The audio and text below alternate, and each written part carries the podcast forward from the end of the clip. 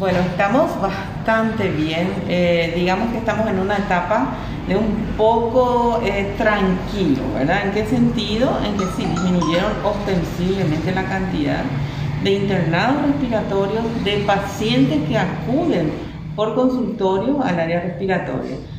Eh, nos da un poco, digamos, de oxígeno a nosotros los profesionales de blanco para tratar de reorganizarnos eh, esperando también la otra variedad, porque no nos olvidemos que ya empieza a circular la variedad delta y que es comunitario, o sea, ya, ya está en, digamos, en la población. Y esperamos eh, que de repente estos casos empiecen a aumentar y nos vuelvan a copar las urgencias. Pero en este mismo momento estamos con menor cantidad de casos, incluso el en la zona del hisopado nasal, que era una zona donde había muchísima gente todos los días, hasta la tardecita disminuyó muchísimo.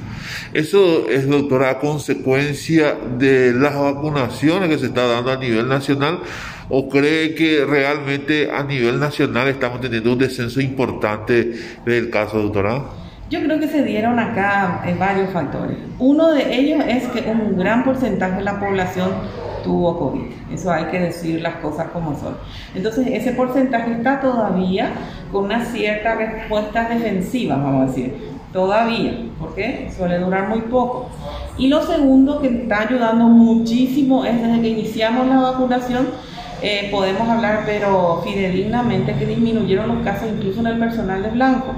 Ya no se internan eh, casos muy graves Tampoco estamos teniendo entre el personal de blanco eh, óbitos eh, y en esa parte también los óbitos disminuyeron muchísimo. O sea que se dieron dos factores. Ahora, cuando empezamos la vacunación, eh, la disminución fue impresionante, la disminución de casos. se están conjugando dos cosas a nuestro favor. Ahora, ¿qué pasa? No porque uno haya tenido COVID, uno no se vacuna, al contrario, tiene que vacunarse porque la vacuna va a hacer que no le agarre las otras variedades o que al volver a tener no sea muy grave. Por eso insistimos en la vacunación por más que hayan tenido COVID y lo otro seguir manteniendo las medidas eh, de distanciamiento, lavado de manos, tapaboca, porque el hecho de vacunarte no significa que no vayas a tener. Esa sensación, doctora, si pasamos a números en cuanto a la eh, ocupación de camas, Actualmente, ¿cuánta es la cantidad de camas disponibles en el hospital de Barrio y cuáles, cuántas camas están ocupadas hoy? En este momento, eh, nosotros no te puedo decir, las camas de urgencias te puedo hablar porque la parte de internado nosotros estamos en proceso de reparaciones, estamos arreglando rapidísimo antes que se nos venga la oleada que esperemos no sea. Eh, pero sí, el porcentaje de ocupación ya veníamos disminuyendo y casi un 40%. 40%. 40% de disminución.